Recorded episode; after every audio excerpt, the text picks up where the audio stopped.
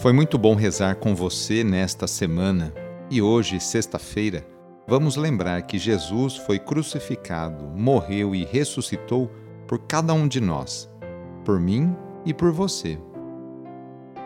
Iniciemos esta oração traçando sobre nós o sinal da cruz, sinal do amor de Deus por cada um de nós. Em nome do Pai, do Filho e do Espírito Santo. Amém.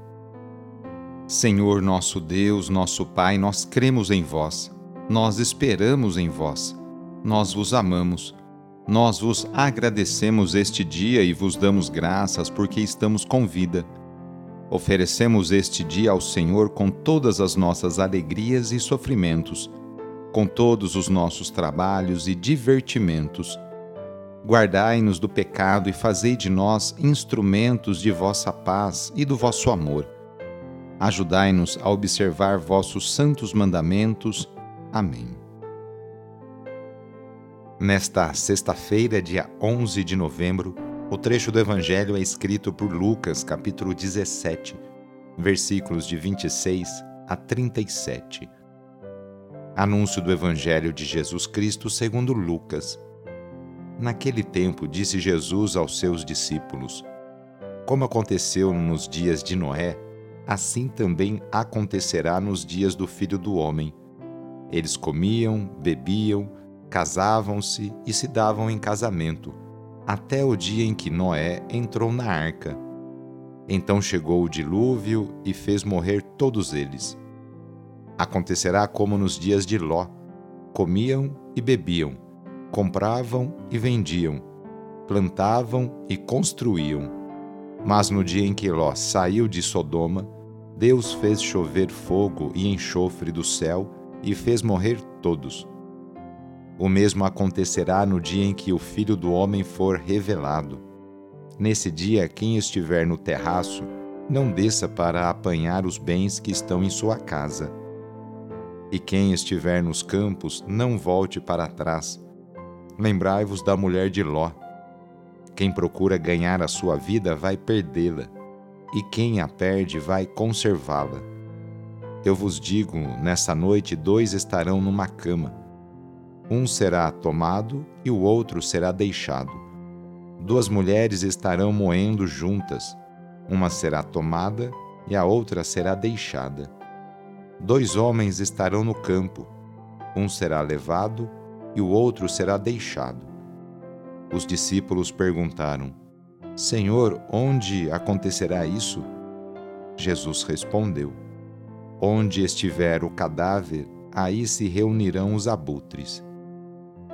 Palavra da Salvação. Muitas pessoas, inclusive seguidoras de Cristo, levam vida focada apenas em coisas terrenas, apegadas aos bens materiais a destruição e a morte pegaram de surpresa os conterrâneos de Noé e de Ló.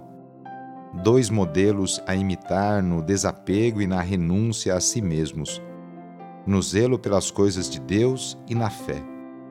Importa prestar atenção porque virá também o dia do Filho do Homem. O caminho da salvação é um caminho de renúncia ao próprio egoísmo e de dedicação à prática da justiça. Perder a vida, na verdade, é orientá-la no rumo justo, colocá-la a serviço do Mestre.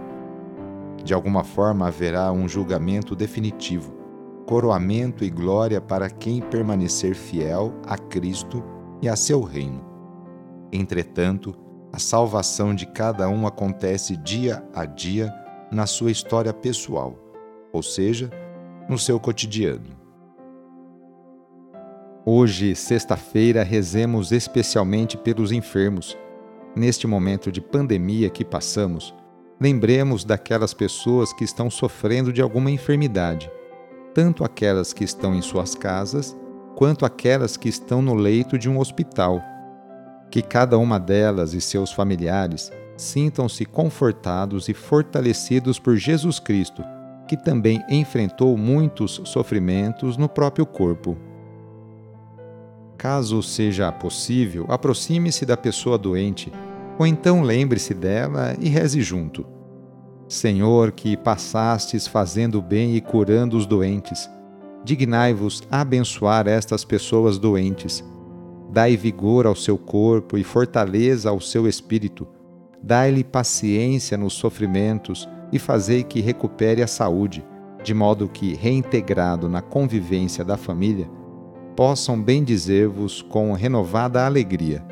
Vós que sois Deus, com Pai, na unidade do Espírito Santo. Amém. No final de mais uma semana, renovemos juntos nossa profissão de fé. Creio em Deus Pai Todo-Poderoso, Criador do céu e da terra, e em Jesus Cristo, seu único Filho, nosso Senhor, que foi concebido pelo poder do Espírito Santo, nasceu da Virgem Maria, padeceu sob Pôncio Pilatos, foi crucificado, morto e sepultado desceu à mansão dos mortos, ressuscitou ao terceiro dia, subiu aos céus, está sentado à direita de Deus Pai Todo-Poderoso, donde há de vir a julgar os vivos e os mortos. Creio no Espírito Santo, na Santa Igreja Católica, na comunhão dos santos, na remissão dos pecados, na ressurreição da carne, na vida eterna. Amém. A nossa proteção está no nome do Senhor que fez o céu e a terra.